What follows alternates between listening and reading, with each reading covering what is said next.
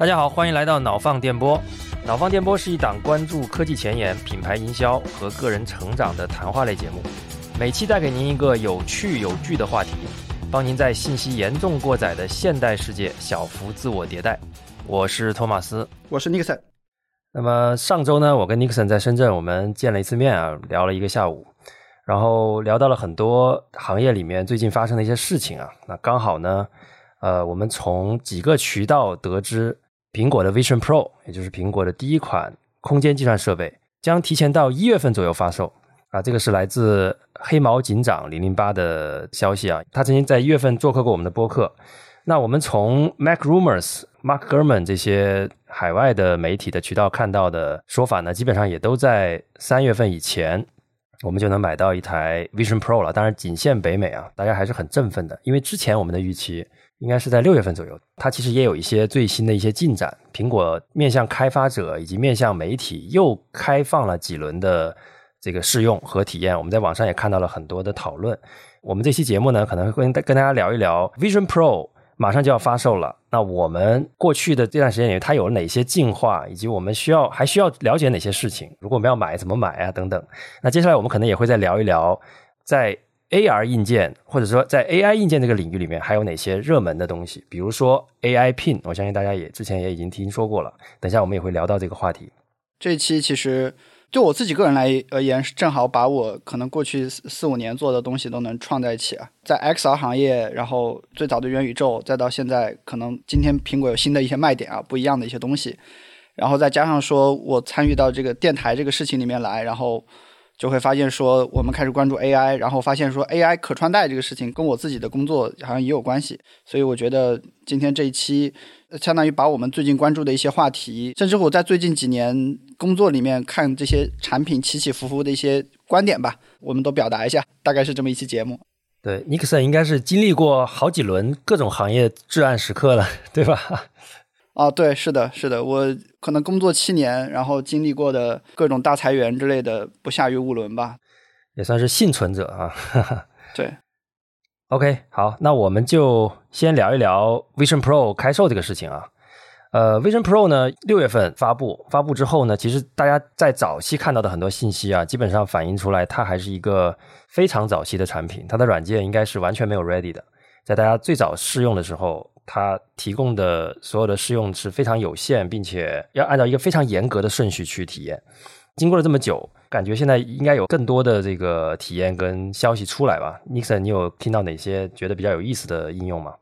有意思的应用最近主要就是三 D 视频了。呃，因为这两天苹果官方吧请了几个美国的记者又去体验这个东西，然后正好是。iPhone 十五的 Pro 和十五的 Pro Max 更新了这个最新的 iOS 版本之后，它就可以拍那个空间视频了。所以我们看到好几个美国记者吧，就在里面写说感动的让我落泪，对吧？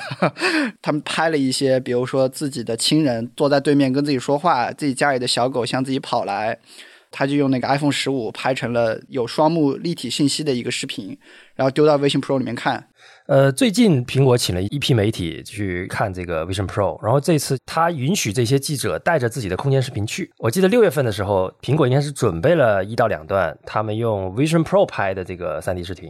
然后里面有这个小朋友过生日啊，类似这样的场景。当时的媒体老师们的反馈里面，其实也是空间视频是他们认为最震撼的一个场景。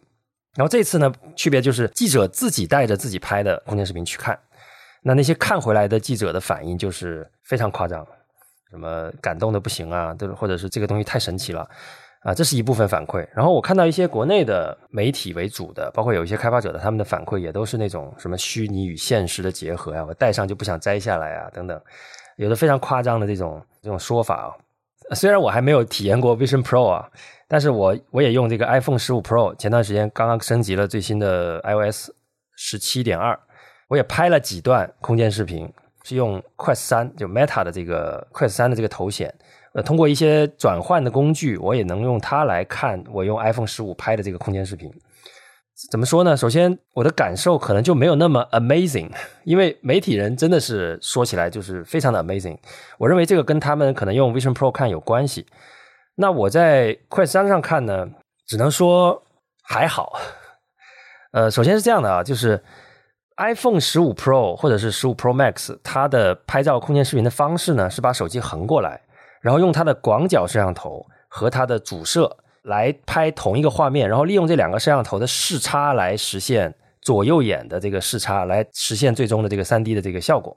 其实相当于两个摄像头就模拟脸你的两只眼睛嘛，看到同一个物体的不同的角度，然后你就三 D 感。iPhone 拍出来的空间视频就有两个问题了。第一个问题很明显，广角的这个摄像头呢，它是需要裁切到像主摄那样的画幅，它才能实现左右眼的画幅一致嘛。那本来广角镜头大家知道，本身的画质都是差于主摄的，再加上它要裁切中间的一小块，所以会导致它的这个画质会明显的要劣于它的主摄，所以戴上去看的感觉就是你总觉得有一只眼睛有那么一点点近视的感觉，这是第一个问题。第二个问题呢，就是 iPhone 十五的两个摄像头，如果大家去看的话，它的距离是非常近的，它比我们的瞳距，就是我们两个眼睛的距离是要近很多的。这也导致了 iPhone 十五 Pro 或者 Pro Max 它拍出来的这种三 D 视频的深度感，在我看来是不够的。所谓深度感，就是它的三 D 的效果的这个程度啊，我觉得沉浸感是 OK 的。我用那个 Quest 三在播放的时候，它是一个。默认就相对大的一个画幅，可以占满你整个可视角度，它可以占满。我觉得是沉浸的，但是在那里面呢，只有最靠前的这个物体可以有那么一点三 D 的感觉。再远的这个画面呢，其实我们在一个论坛里讨论到，大家提到这个说就有点像二点一 D，就是它离三 D 距离还是蛮远的。这个主要原因，我觉得就是跟这个两个摄像头的距离有关。是不是有点类似于有的时候去看那个三 D 电影，你发现好像只有那个字幕是三 D 的，或者就是说只有一电影里的剑冲你飞过来的时候，那一瞬间你才觉得这个电影是三 D 的，其他时候你就觉得它就是一个二 D 的东西。是的，是的，三 D 电影也是一个过去刚出来的时候大家觉得很很震撼的时候。大家有没有看过 IMAX 三 D？如果看过的话，IMAX 三 D 在刚开场的时候会有一段动画倒计时。就是你要让我们一起来享受这场视听盛宴，然后就会从十开始倒计时。那个十一开始是一个平面的十，然后忽然变得非常的这个颜色非常的艳丽，然后变成一个三 D 的十，然后向你扑面而来。十九八七六五四四三二一，整个 IMAX 三 D 的电影最有三 D 感的就是那个开头，就前十秒。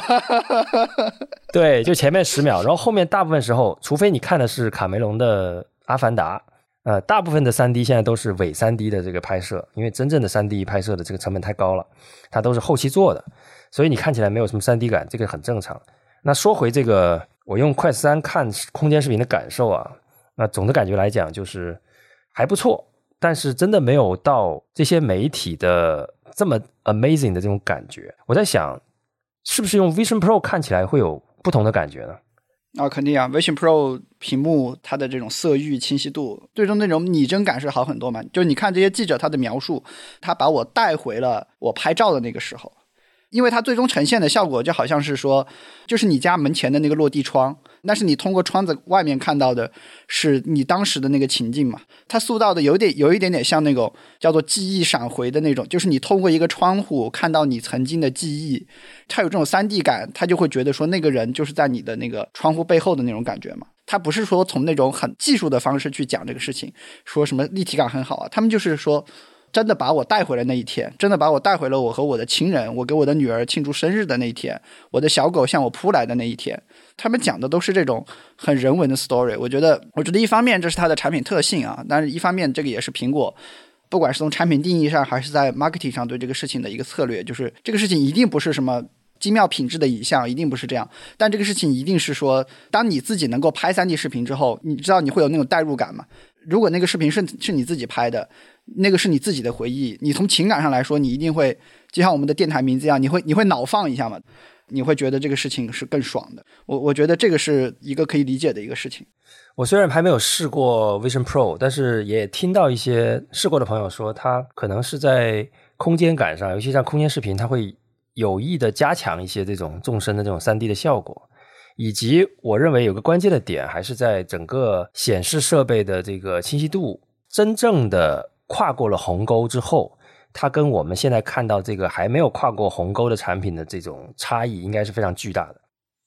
Vision Pro 的清晰度它是现有 Quest 三的两倍嘛，它的那个屏幕的材质是这种导演用的这种拍摄的监视器的这种材质，叫做 Micro LED 的一种特殊材质的屏幕，所以我觉得它跟这种显示的一些最基础的技术是有关系的。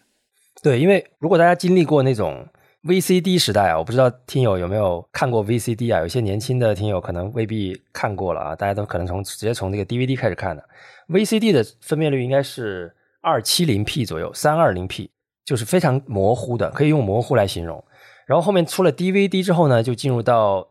应该是四八零 P 到七二零 P 的样子。高清的那那种视频的冲击力跟模糊的感觉，其实差距巨大。就第一次你看高清的片子是也是会被震撼到的。苹果在提供了这种单目四 K 的这种分辨率之后呢，它可能让你看到的视频的那种。真实程度就去掉了很多，比如抹布效应啊，或者是那种看起来就很假的、不够真实的这种穿透的这种感觉的时候，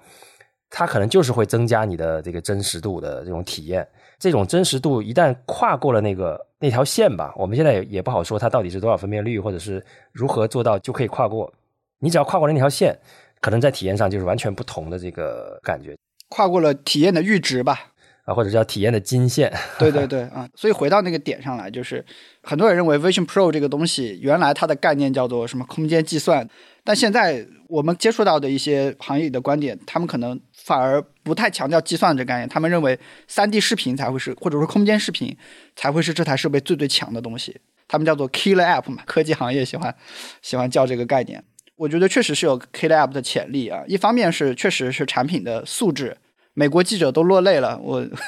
我啊，其次呢，就是说我我上周其实有幸在一些相似的一些 AR 眼镜上，因为 AR 眼镜的那个清晰度跟那个 Vision Pro 是很是很相似的，然后我在一些 AR 眼镜上看了几段空间视频，我觉得确实是有这个潜力，因为当时我看的是一个海浪的一个空间视频，真的就觉得那个海浪就快泼溅到我身上了。最后一个点是，苹果的 Pro 和 Pro Max 这种产品线，它一年可能要出个几千万台，对吧？对。也就是说，原来我们在讲 XR 是一个很小众的一个玩具这种东西，但现在有有几千万人可以为它拍摄一种专门格式的视频，哇！我觉得这个事情实在是太有想象空间了。就是就是我们这种小众行业的人没有想象过有几千万人能够为你生产，能够为你生产视频的这一天，我觉得太魔幻了。对，应该说 XR 行业长期就是被这个用户数量、设备的这个数量以及以及内容。所困嘛，没有足够多的内容，没有足够多的应用，这是一直困扰整个 XR 行业的一个一个痛点。在三 D 这件事情上，其实也是这样。因为刚才提到了三 D 电影嘛，其实三 D 电影非常早了，应该是在《阿凡达一》前后，甚至更早就开始有三 D IMAX 三 D 的这个电影的风潮。甚至有一段时间，家里买的电视啊，高稍微高端一点的都必须买三 D 电视，就是配上几副眼镜。我不知道 Nixon 有没有记得那段时间，就是你买三星也好，买长虹也好。我我有印象，它的原理就是，呃，你要戴个眼镜，一个镜片是蓝的，一个镜片是红的，它要去滤那个光，对吧？然后最后实现一个三 D 效果。你说的那个叫红蓝三 D，那个我印象中应该没有用在电视上。OK，它是这种电子快门式的那个那个眼镜，它通过左右插针的方式，左边挡住右边看，右边挡住左边看，然后这个时候屏幕匹配你的那个帧率，去播放左右眼不同内容，来实现三 D 的感觉，大概是用那种技术。一般电影院里用的是那种偏正片的技术嘛，我觉得大概就火了个几年，后面就没有人再买了，也没现在你买到了新电视也不支持三 D 了，你甚至可以理理解为它是一种被放弃的技术。这里面归根结底呢，就是因为内容源不够，就是一方面呢，用三 D 的 IMAX 的相机啊，专门的有一种摄像机，就是 IMAX 的那个录影机本身就是一个专门的设备，IMAX 三 D 相当于两个镜头，它本身就是一个非常贵的一个设备。所以大部分的电影呢，它其实不用那个拍，少数电影用那个拍，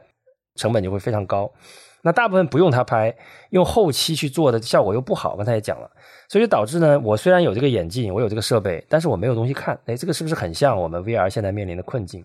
对，到后面就没了。这三 D，你不觉得三 D 电影都变少了吗？就是我们现在去看大片，有一段时间，我记得电影圈里面还在喊一个口号，说我们要拒绝伪三 D，一个是它贵。第二，它效果还没有二 D 的好，因为在早期激光投影还没有普及，电影院如果要用三 D 的时候，你戴那个眼镜，它会变暗很多，所以你的观影体验甚至还会变差。大家就喊说啊，我们要拒绝伪三 D，后面就真的没有了。现在大家看的都是二 D 为主的电影，叫少数的大片，《阿凡达二》啊什么，你才能重新戴上眼镜去看一个三 D 的片子。那其实大家都是被同样的事情困扰，就是内容。这就是为什么空间视频被业界普遍看好。就像你刚才讲的，四千多万的设备，加上每个人可以录自己的内容，直接就使得它变成了一个非常有价值的一一个应用场景。与之一起被提及的是另外一个叫全景照片。我们 iPhone 里面有个全景模式嘛，我相信大家出去旅游的时候都拍过啊。就面对一个很广阔的这个风景的时候，你就会端着手机横向扫一遍，扫出一张超长的照片。那个照片其实，在手机上看体验很差，就是一长条，然后你要放大，然后一点点拖动看，完全没有感觉。但是那些记者哭，他除了那个哭那个空间视频之外，他们还在全景照片面前也哭了。对，哎，这对这个我也得描述一下这个体验，它是。相当于说，原来的那个全景照片确实会存在问题。你拍了之后，肯定你这辈子不会再看它一次。对。但是 Vision Pro 它的设计是说，你可以把你手机上原来拍过的全景照片拿出来，然后让这个全景照片你当时拍的可能是绕了一百八十度或者三百六十度，对吧？然后那个全景照片就像一个清明上河图的卷轴一样，它就环绕在你身边。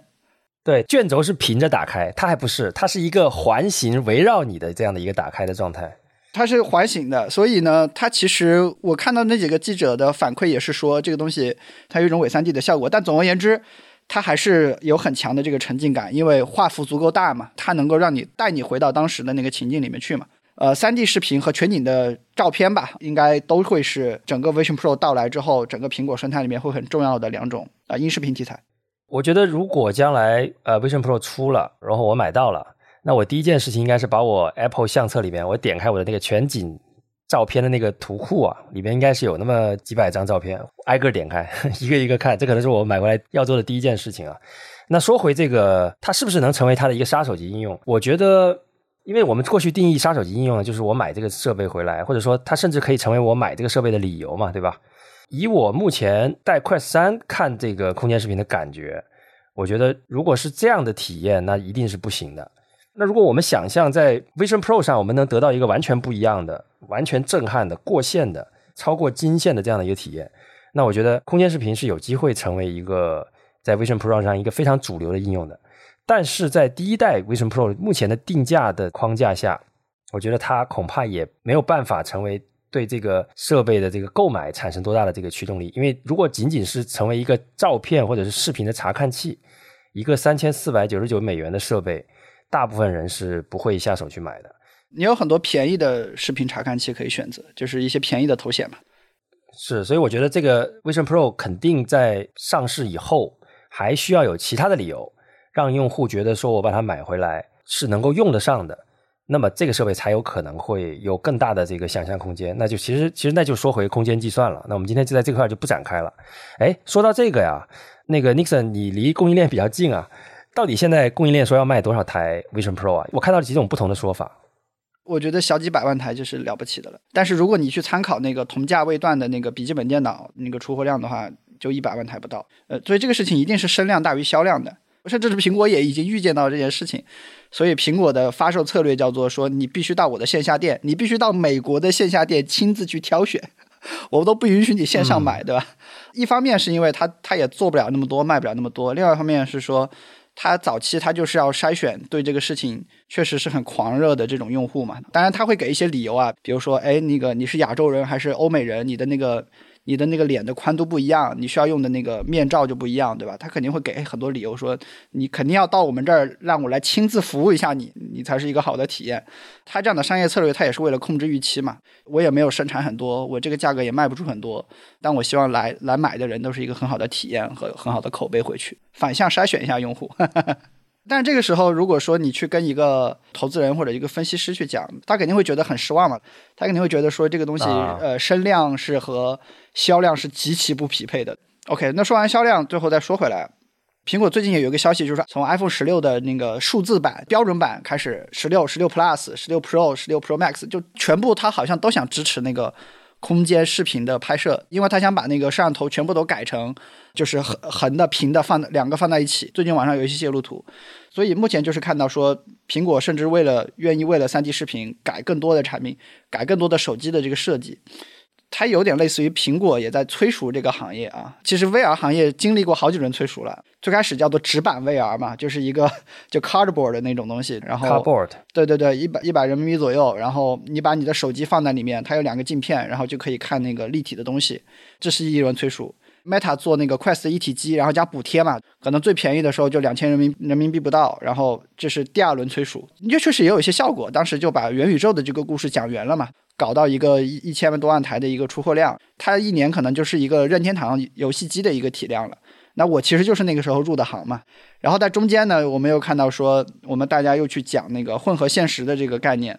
再到苹果发布讲这个空间计算的这个概念，这又是两波的这个浪潮。接下来，苹果又再来一个叫做，告诉大家说我们要做 3D 视频，我要用手机的这个大的生态带动这个 3D 视频的生产，能够让我的微信 Pro 卖得更好。我自己作为从业者，我确实就是从元宇宙开始，元宇宙混合现实、空间计算、3D 视频，哇，这这四轮催熟了。对我，我觉得这里面的区别就在于元宇宙、混合现实这两轮呢，苹果没有玩。嗯，苹果下场开始，它其实推的就是空间计算这一轮。我觉得空间计算呢，像是苹果在 To B To D 的这种口号的这个方向，就是我要做空间计算，大家跟我上。三 D 视频有点像是它面向消费者的一个一个宣言，你买回来干嘛？对对对，哎，确实有这个意思。其实三 D 视频它其实是。它是空间计算的大的帽子下的一个呈现的维度嘛？我用三 D 视频来告诉这些消费者你应该干什么，因为你跟消费者讲空间计算，这个就大家说有什么好计算的，对吧？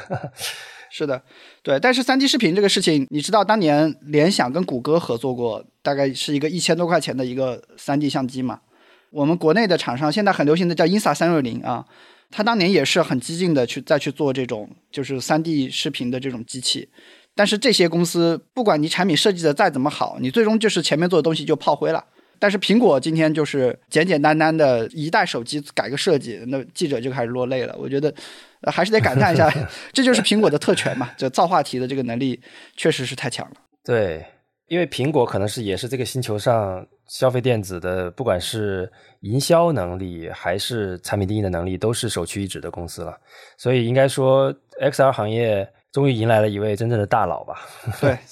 所以我们可以接下来期待一下，因为一月份马上就要发生了，我们看看是不是能真的在最新的说法是一月二十七号啊，其实接近二月了，所以我觉得几个几个传言都指向二到三月份美国发售这件事情。所以我们刚才聊了聊了一聊这个炙手可热的呃空间计算硬件 Vision Pro 啊，其实我们还想聊另外一个话题，就是 AI 的硬件是怎么样的？因为我们过去其实聊了很多期的 AI。大部分时间在聊的还是 AI 的这个底层架构啊，它的软件啊、算法啊等等，比如 Chat GPT 啊、文心一言啊，呃，我们在电脑里用到的这些聊天的这个 APP。但其实呢，所有的软件都是需要硬件来承载的。我们今天的手机也好，电脑也好，它其实都是为上一代的这个计算设备来准备和服务的。我们今天在电脑上打开一个 Chat GPT，它其实也是一个大家可以理解为降维的形式，让你去感受什么是 AI。那么我们认为，未来 AI 的生态一旦成熟，我们一定会看到新的硬件形态出现，或者是现有的硬件形态针对 AI 进行迭代的这个结果会出现。那其实这个刚好我们之前没有聊过，今天就跟大家聊一聊。到现在这个时间点，我们看到了哪些有意思的在 AI 这个领域的硬件形态？那首先要说的，可能就是大家都有听说了，可以说是一夜爆红的一个 AI 的设计，叫 AI Pin，它其实就是一个小方块。通过一个别针别在胸口，对吧？有点像那个一个徽章。我们请尼克森跟大家介绍一下，这是个什么东西？这个小方块呢，有三个东西，它有一个投影的功能，它可以把一个 UI 界面的一个东西投影在你的手上，这是它第一个功能。第二个呢，就是它有一个摄像头，它可以看到你面前的是什么东西啊。第三呢，就是它有麦克风和那个扬声器，它可以听你说话，然后跟你去互动吧。然后这个产品它是 Sam Altman，就是 OpenAI 的 CEO，他投资的一个项目啊。创始人好像原来也是 iPhone 还是 iPad 的设计师吧，反正背景很好。然后我在这里放一段音频啊，你一听你就你肯定就知道这个他在讲的这个场景是什么。他是这个产品的宣传片。We smell. Can I eat this? Yes, dragon fruits are low in sugar. What we hear. Hey, what should I get you? 我在这里该点什么呢？哇，这会是中。第一个场景就是一个女人在购物，然后拿起一个火龙果，她就问那个 AI Pin，她说我我能不能吃这个东西？她就是问有没有忌口，其次呢，就是说一个一个老外在中国旅游，他就是问说我我应该点菜点什么，他就摁那个胸上的方块，然后那个方块就自动把他的那个英文翻译成了中文，他就可以跟那个中国餐馆里的一些人去互动了。它就是这么一个东西吧，主打的一个东西就是说，它是随时挂在你的胸口，然后你需要的时候你就摁它一下。他就可以去听你说话，他就可以去感知你面前正在有什么东西，然后就问他一个问题，然后他就可以调用那个 OpenAI 的能力，对吧？ChatGPT 的能力，他就帮你去解答你的问题啊，不管是翻译的问题还是什么样。有人把它叫做可穿戴的手机吧，它就是这么一个概念。这款产品爆红啊，我觉得一方面是因为它是 Sam Altman 投资的一个硬件，另一方面呢，它的形态可能大部分的普通人。是第一次见到，因为它把屏幕取消了，这是可能它跟手机的一个最大的区别。第二呢，它可以增加了一些特别的交互方式，主要是通过声音来控制啊，就是因为我们知道大语言模型嘛，它其实本身就是一个 language UI，你用语言去跟它直接交互来实现一些得到一些结果。那它能呈现的这个方式呢，它其实也是多模态的，包括声音，包括识别你面前的这个视频或者是真实的图像等等。那它其实展现了一个想象的生活方式啊，就是我未来有一个助手别在胸前，它就像一个小机器人一样，我让它看的时候它就看，我让它说它就说。那它有一些交互方式也很有意思，它就相当于把手放在胸口这个前面大概十厘米的位置，然后它就会在上面通过投影的方式投放出一个界面来，这个界面就可以让你跟它有一个简单的交互，yes or no 啊等等。对，呃，我先说一下我的感觉啊，我认为这个是一个非常早期形态的一个 AI 的硬件产品。它几乎不可能取得成功，这是我的一个断言。当然，我我可能会被打脸哈，我也很很高兴看到自己被打脸，因为那那代表 AI 就真的是超过我们预期的在在成长了。因为我跟 Nixon 我们都是非常关注 XR 这个领域嘛，所以在我们看来呢，它能做的所有的事情，其实一个 Smart Glass 都是可以做到的，就是一个智能眼镜可以做到百分之九十九点九，甚至是百分之一百二十，这个设备能做的事情。那首先，它的交互没有了屏幕。那它的这个交互方式还需要你腾出一只手来去对它完成操作。那这件事情其实跟我们在 XR 里面讲的最多的一个概念，就叫解放你的双手，是相比之下它还它还倒退了，因为它只能解放你的单手，它跟手机需要占用的手是一样多的，它至少需要占用你一只手，你用这只手去在一个非常简陋的屏幕上去交互。那其实，在这个场景下，它甚至没有手机好用。你想把手放在胸前十厘米的位置，上下翻动。那我直接在这个地方拿出一只手机，其实能做到百分之九十九的效果。那第二呢，它可能相比手机的优势在于，它有一个长期跟你视角相同的摄像头，帮你感知你面前的世界，对吧？那这件事情其实，在智能眼镜这个维度，我觉得解决的更好，因为智能眼镜的摄像头离我的眼睛更近，它的视角，它跟我看到的东西的一致性会更高。它本来能够拍到的或者是看到的东西，也是超过胸前这个小别针的。所以在我看来呢。它描绘了一个很美好的一个 AI 的愿景，可是这个愿景呢，在我看来，它甚至还没有一个智能眼镜，它还没有那个愿景美好。所以这就是我我说的，就是每一个新时代的到来，一定会伴随大量的硬件的前期的尝试，就好像智能手机在 iPhone 定义形态之前的各种各样的智能手机的形态，在 Vision Pro 定义清晰。空间计算设备应该长什么样？之前我们看到了几十种各种各样的，从 Cardboard 到第一代的这个 Meta 的 Quest，各种各样的眼镜我们也看到了。但是这些眼镜、这些手机，我觉得就跟今天的 AI Pin 一样，我们接下来可能会看到很多各式各样的 AI 硬件。但这些硬件可能在被定义清楚之前，他们可能都只是一个实验室里面的，或者是一些最前沿的投资人口中的。玩物，但它真的不会普及到普罗大众的这个手上吧？这是我的观点啊。尼克森，你可以聊一聊。我有相似的观点，但是我我不是跟 AR 眼镜比啊，我是跟那个手机比，因为我看了一个他的 demo，就是他发一个短信给别人嘛，我就发现说他处理这样的工作，他的那个语音不是足够好，就是说。他甚至都没有做到像今天 Siri，今天 Siri，如果你让他在你的通讯录或者微信的通讯录里面找一个人发信息，Siri 是可以跟你对话两三轮就可以帮你把这个事儿干了的。但是呢，AIP 现在还做不到这个程度，然后他就只能说你自己把手伸出来，然后他把那个 UI 投影在你的手上。总而言之，是一个非常别扭和低效的交互。大概就是说你在手机上很快就把那个字打完发出去了，然后你可能在 AIP 上你是十倍的时间，看着很酷，但是你花了十倍的时间，你才把那个呃信息发出去。就是 AI Pin，它只是解决了一个未来我们要长时间跟 AI 相处，这是很简单的第一步问题，它叫做说，它鼓励你尽可能的用自然语言交互，以及就是说，它愿意让你长时间去佩戴一个硬件。就是今天我们哪怕用手机，你也会存在一个问题，说，当你线下你要去跟人交流啊什么的时候，你那个手机，你逻辑上你是不应该拿出来的，你还是更多时候还是揣兜里，它是没有在工作的。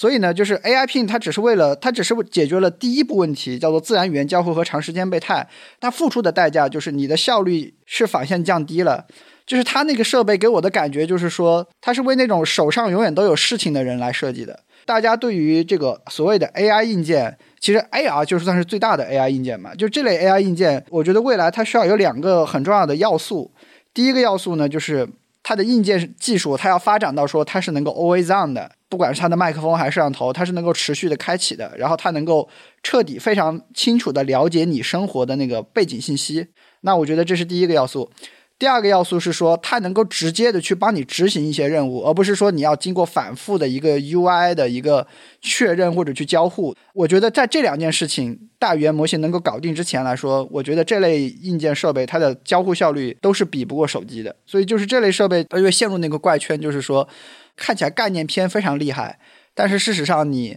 你实际用起来你会觉得很笨。我我们会把那个链接和图片放在那个 show notes 里，有兴趣可以看一下。是的，它看起来很酷，但是实际上没有用。这个基本上就是我们对 AI Pin 的呃一个吐槽吧。是，对，是的。那除了 AI Pin 以外呢，实际上我们可以聊一聊还有哪些 AI 的设备现在已经有了，或者是马上就要出来啊。其中有一个就是刚才提到的 AR 眼镜这块，其实我们之前聊过不少，我们今天不展开啊。就是类似雷朋的那个 Smart Glass，雷朋跟 Meta 做的这个那个眼镜，那个可能是在现阶段我们能够想到的最适合做 AR 设备的这么一个设备形态，就是一个眼镜，它可以。Always on 的侦测周围的所有的那个内容，它有个摄像头嘛？它在这个眼镜腿的部分呢，它有一个麦克风可以跟你交互。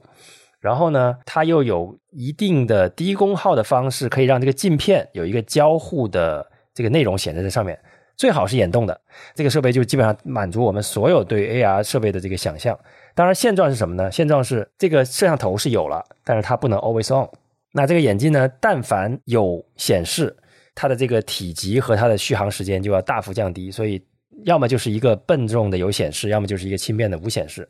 那现在唯一可能 ready 的就是它这个麦克风和它这个音箱在这个镜腿上，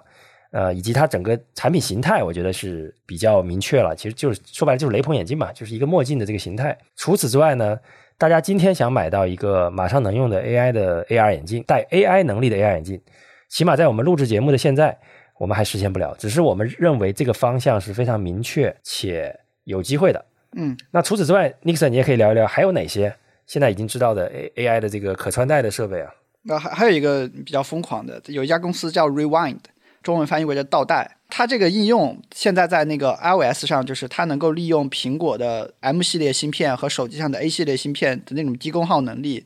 它可以做到每两秒钟还是五秒钟跟你的屏幕截一次图。然后的话呢，给它压缩在一起，然后喂给你本地的一个模型去训练，它就能够替代你记的那个笔记，你知道吧？因为它每天你在屏幕上做的所有的东西，看的所有的东西，它都能截图下来，然后去识别，变成了一个真的是记忆力超好的助理的那种感觉。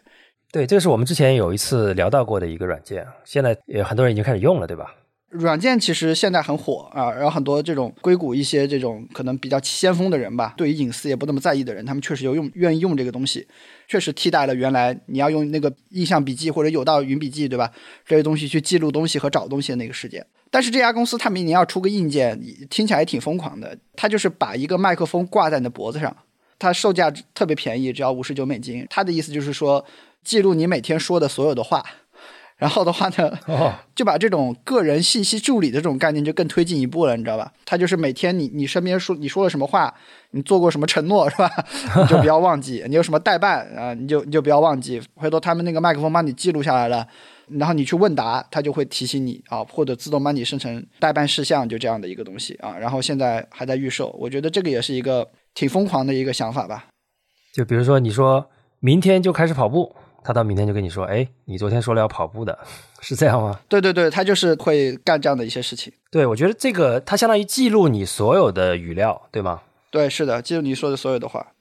啊，我觉得这个还蛮酷的，因为大家都知道大模型其实是要学习很多语料的嘛。其实现在有很多人他在做一件事情，就是把他自己发过的 blog 啊、写过的文章，甚至是发过的 Twitter 啊，或者是微博呀，把它集合起来，集合起来之后变成一个数字化的自己，然后把这个变成一个 chatbot，然后你就跟他聊天，哎，发现他对于很多问题的反馈跟你是一样的。那这件事情其实你的语料越丰富，他就越接近你。他甚至可以数字化一个你所有的这个输出，就完全 match 你这个人的正常的反应。这件事情细思极恐，但是呢，我我又很期待，因为我们想象一下，它甚至可以帮你解决很多工作问题。因为很多时候我们在工作中其实就是在做决策，我要选 A 还是选 B？我为什么选 A？为什么选 B？我们假设我们带这个麦克风带了一年好了，它有一这一年所有的工作场合的每一个决策。包括你所有的生活习惯，你然后再结合我们刚才说的，你的所有 Twitter、你的、你的微博、你你发的极客、你的文章、你的 blog、你的你的这个公众号等等，我们把它 combine together，全部混混在一起之后，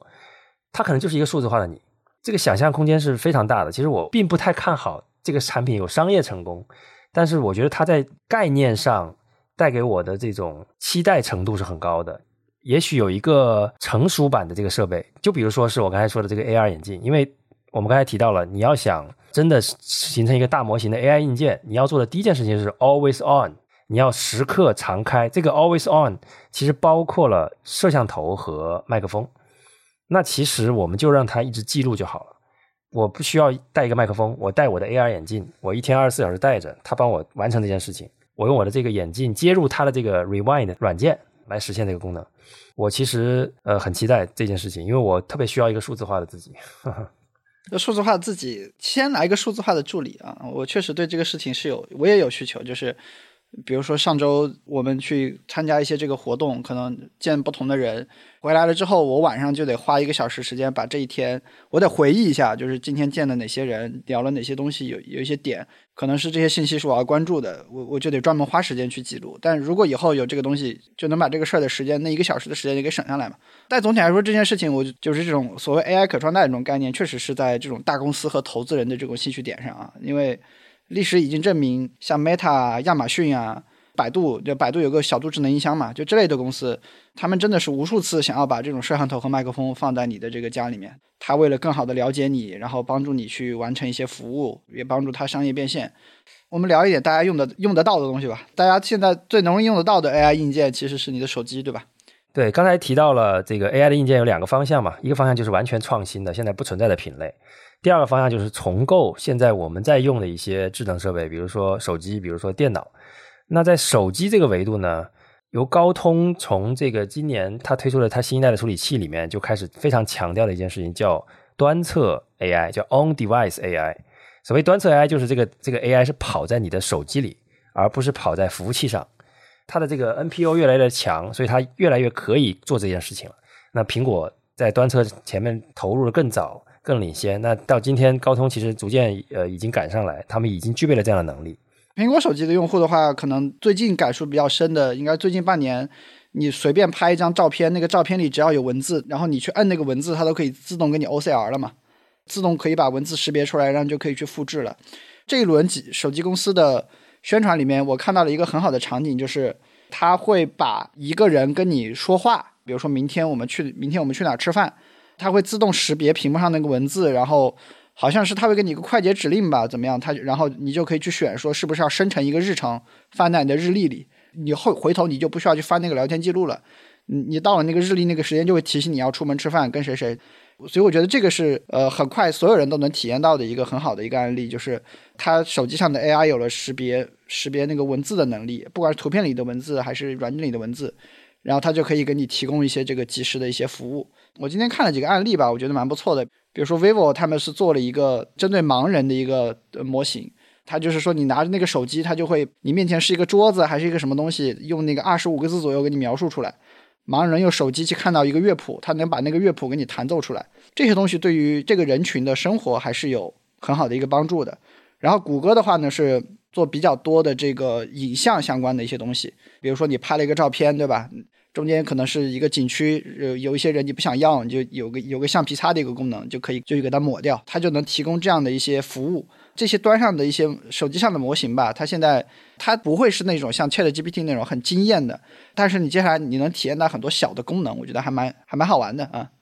呃，其实我也跟一个做 AI 的朋友聊过这个事情，就是对于这个手机上的这种端侧的大模型，大家在业内什么看法？那基本上他的回答就是说，因为现在其实云上的那个模型啊，大家都还没有玩的特别溜，就是大家还不知道它能够提供什么样真正的应用场景。其实说白了，你看我们聊了这么多，我们现在最主流的在这个应用层面用大模型的方式还是 Chatbot。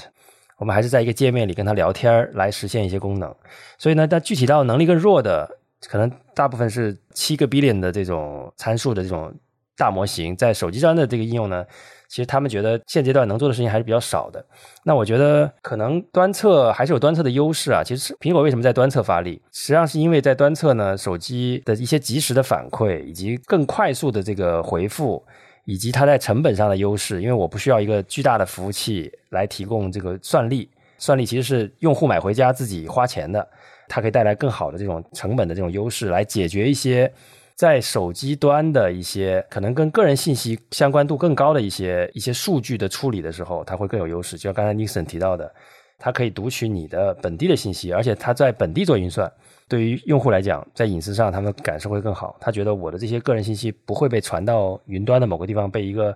抠脚的这个 程序员看到，他会产生更好的这种安全感。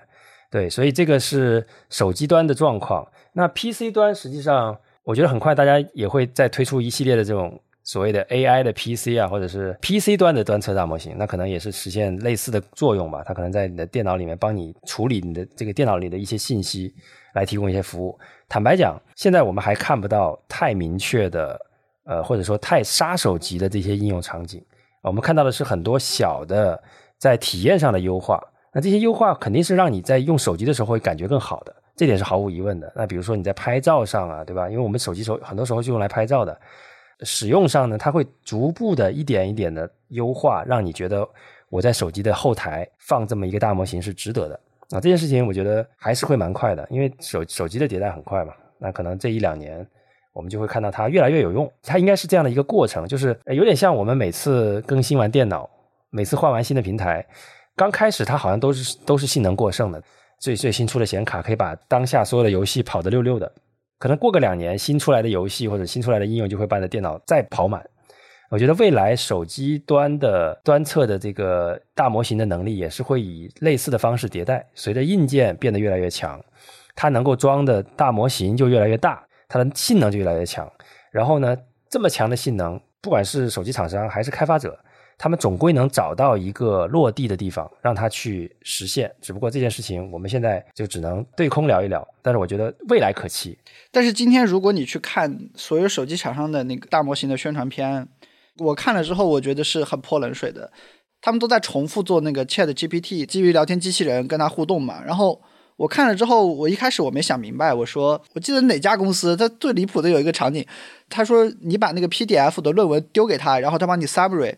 我说我读论文我干嘛用手机啊？我读论文我肯定是电脑，然后外接屏幕接起来，我肯定 reference 对吧？很多不懂的词汇我现场查，我觉得这样才高效嘛，对吧？现在大家传播的方式。呃，几家公司吧，就是告诉你说，你那个手机上原来的那个笨笨的 AI 语音助手，现在可以聊天了，可以像一个 Chat GPT 一样，给你去做什么文字的改写、总结。我觉得这个方式，大家可能为了蹭这个热点，是 也实在是没办法了，只能这么讲。是的，是的，是的。坦白说，现在很多厂商啊，不客气的讲，他们只是在占位而已。大家在这个事情上被 AI 吓到了，因为它。过去的一年里面，过于的夸张的增速，让大家觉得说，我如果不赶快站到这个位置呢，可能这个位置就没了。所以呢，现在很多厂商就像你说的，他们在很多应用的理解上，他们在 demo 的展现上就已经呈现了说，他其实并没有很理解说我这个事情到底能干什么。那我就先 copy 一下 Chat GPT 做的那些事情，告诉你手机也能做。这个特别像智能手机这个领域刚刚开始的时候。你在 Windows CE 的这个智能手机上展示一个网页一样，哎，你看我手机能上网。当事人的反应就是，我为什么要拿手机那么小的屏幕上网啊？如果大家还记得的话，那个时候三点五寸就是大屏了，非常非常小的屏幕。所以我这里有一个总结和预测吧，就是我觉得我们用得到的东西，可能未来 AI 是分类的，就是你在电脑上呢，它承载的是是一些很重的信息服务或者是设计。什么叫信息服务？就比如说，你你做一个 GPT 帮你去搜寻这个某个品类卖的最好的商品，对吧？然后给你列个表，就这种属于信息服务。你用那个 Mid Journey 给你生成一张这个高清的大图，这种设计类的。我觉得 PC 上的 AI 以后可能是干这个事儿。那手机上的 AI 呢？我觉得它的优势其实是，尤其手机摄像头都那么好，对吧？你更容易获得图像和那个音频的信息，啊，我觉得这一方面。另外一方面呢，就是因为手机它是跟着我们去移动的，它有移动的属性和时效性强的一些属性，所以说我觉得有可能手机上可能未来比较好的就是刚，比如说我刚才提到的说。识别你朋友约你的那个时间的那个文字，然后给你生成一个日程，啊，明天提醒你什么时候去吃饭。然后苹果手机最近有一个功能是，你拿那个摄像头去拍那个衣服的标签，啊，它自动会告诉你应该怎么洗，它自动去识别那个东西。我觉得手机特别适合，就是做时效性强的这种 AI，啊，或者是说，甚至是说直接在手机上帮你完成一些这个动作，比如说直接导航你到什么地方，或者帮你点个外卖，对吧？那未来还会有一类 AI 呢，就是这种就我们叫做 XR 设备上或者可穿戴设备上的 AI。那这种 AI 呢，它逻辑上它应该是更加的偏向说你要全天候的去用它，或者多模态的交互，或者是说你需要这个 AI 它非常理解你所处的那个环境和那个和你正在做的事情啊，那可能是这样的一个概念吧。从手机这里，我觉得讲一下，其实现在现在手机上看到的 AI 都不是一个很正确的打开方式。嗯。除此之外的话，还有一类 AI 的硬件，就是上周在深圳看到的，我觉得特别亮眼。因为那种硬件就是你一看就觉得说，哇，真的是解决生活中的刚需，产品做的贼好。我看到了一个卡片录音机，它就是利用那个 iPhone 的 MagSafe 那个磁铁嘛，就贴在你的 iPhone 背面，它解决一个问题。你知道 iPhone 是没有那个通话录音的嘛，对吧？但是它那个东西贴在你的背后，它就可以去感知你 iPhone 通话时候的震动。它就相当于说，可以通过类似于骨传导的方式，把那个 iPhone 的声音都可以录下来。它就是一个录音机。那个录音机呢，它可以在你手机联网的时候，它把音频丢到云端去，然后让那个 ChatGPT 的一个服务去识别它。它就变成了一个能够自动帮你去总结你今天跟周围的人所有的对话的一个特殊的一个录音笔吧。就总结一个思维导图，然后哪些人要有什么代办，我就可以全给你总结出来。我觉得这个点就很好，因为很多这个欧美的商务人士，他确实是有用这个录音笔的这个习惯，它这个东西就特别好的，一下子就彻底提效了嘛，就相当于是一个 AI 录音笔，你还解决这个 iPhone 不能录音的问题，这个产品就做的挺好的。它其实不是特别的有想象力。但是你实际看过那个东西，你就会觉得说，那那确实是有时效，解决我工作中问题。然后还还有一个是一个 AI 笔记本，它也是类似的逻辑，它是一个特殊的一个智能的笔和一个本子吧。那个那个本子上它有某种特殊的墨水，能够实时的跟那个笔配合，就能够把你的所有的字迹就给记录下来那样的。所以用那个笔记本记下的所有东西，它就会自动同步到那个 APP 里面去，然后也是通过这种大语言模型处理之后，你就可以去问答嘛，就是个自动的一个助理嘛。它就相当于把你记录的所有的笔记跟你做了归类整理，然后甚至是到一些代办事项，它就自动的给你生成清单，啊，然后这些硬件都其实都是深圳的团队做的，他们就主要把这个东西卖到海外去，就卖得很好。这一类产品其实也是 AI 换的蛮成功的吧？它就是围绕着我们现在的音频和写文字的这个信息的这个需求，然后它做这个 AI 智能化，就赚钱，我觉得赚的蛮好的。对，听起来就是一些。呃，其实本身就是在一些小的细分领域里面做了一些比较有创意，而且有能解决实际问题的一些小的这个这个 AI 硬件，或者说小的硬件，加入了一些 AI 的能力在里面，挺务实的。我觉得，就是宣传片呢，永远不可能像刚才提到的 AI Pin 那样，哇，全网转发，对吧？但是事实上，你用过那个产品之后，你确实会觉得说，解决了我们所谓的刚需吧。呃，除此之外呢，其实，在 AI 这个圈子里面就。没有什么实际上真的卖起来的东西了啊，不管是呃硬件呢还是软件的，反而呢卖课的倒是赚了不少钱，就是对，就是就说的委婉一点，叫做 AI 现在还不能够很好的商业化，对吧？对，AI 还不能商业化，但是教你学 AI 已经商业化的很彻底了。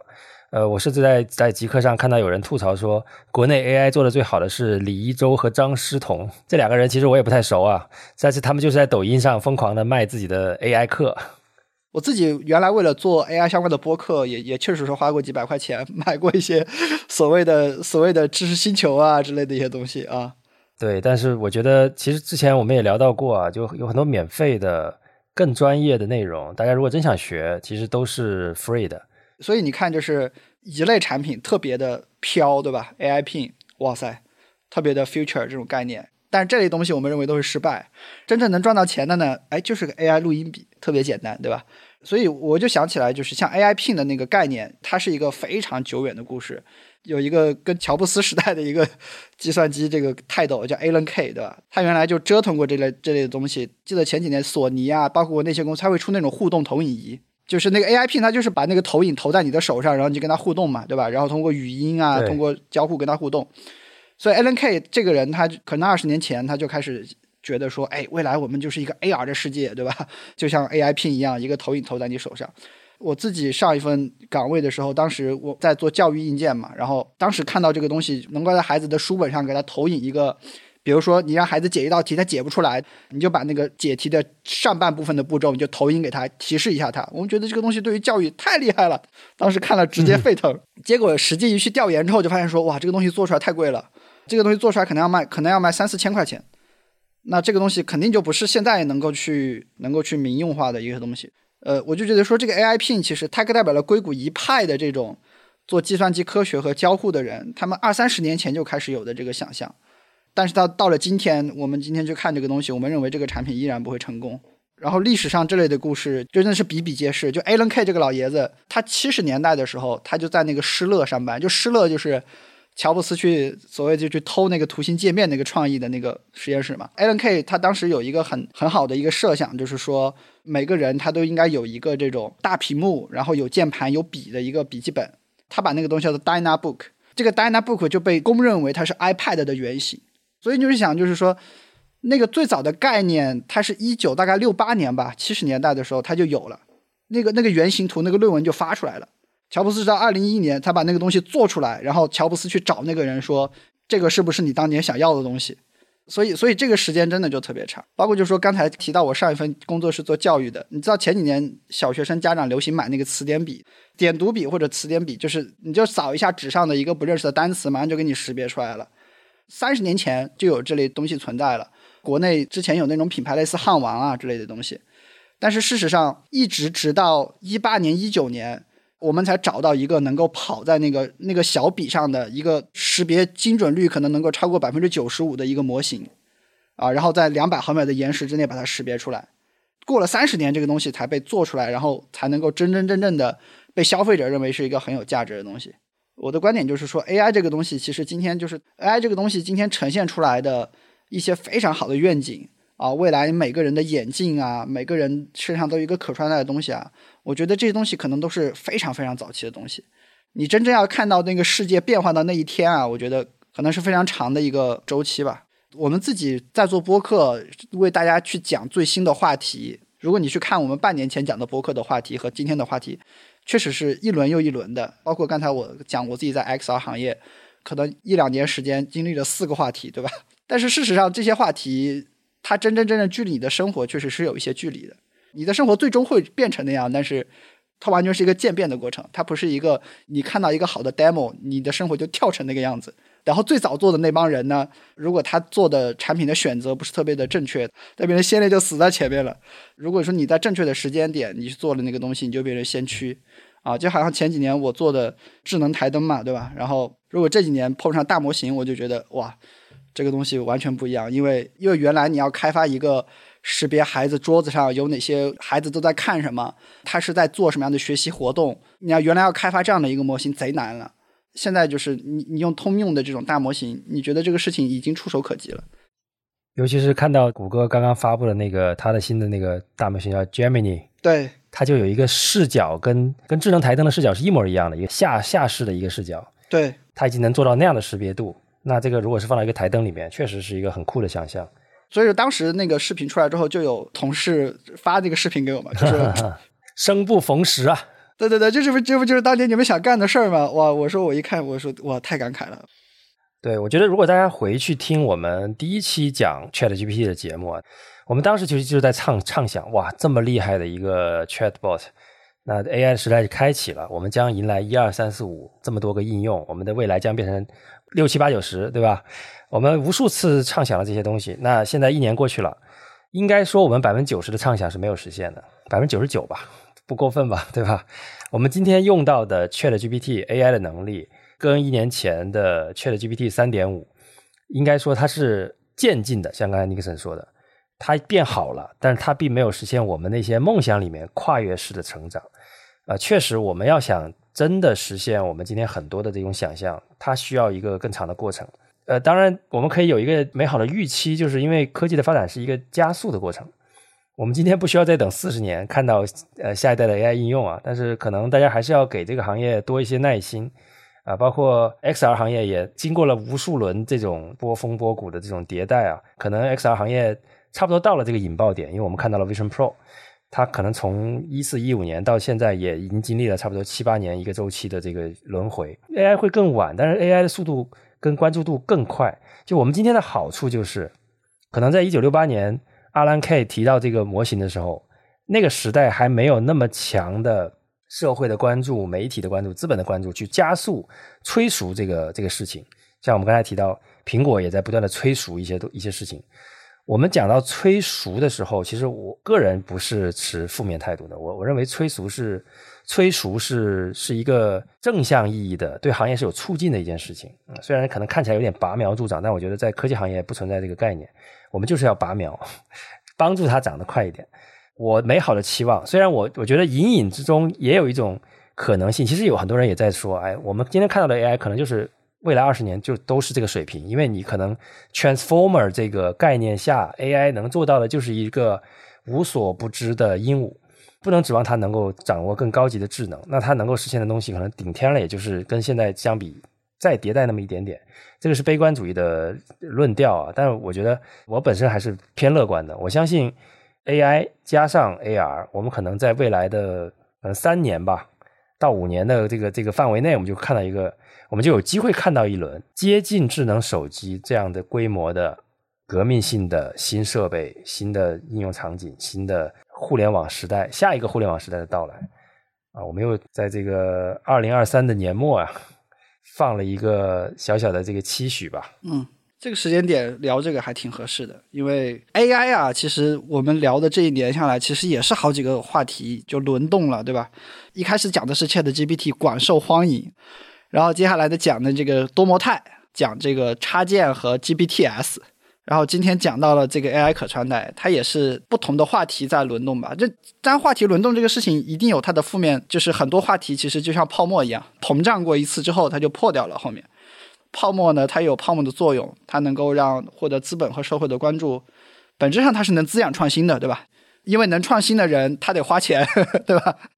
好的，那如果我们没有什么意外的话，这可能是我们二零二三年最后一期播客了。我们也跟大家回顾了一下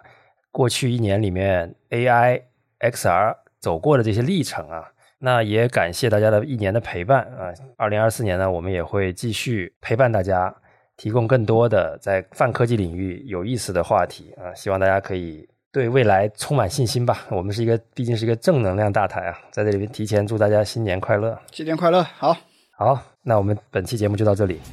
感谢收听脑放电波，欢迎在苹果播客、小宇宙、喜马拉雅等播客客户端搜索“脑放电波”，找到并关注我们。如果你觉得这期内容对你有所帮助，欢迎你在评论区留下反馈，这对我们非常重要。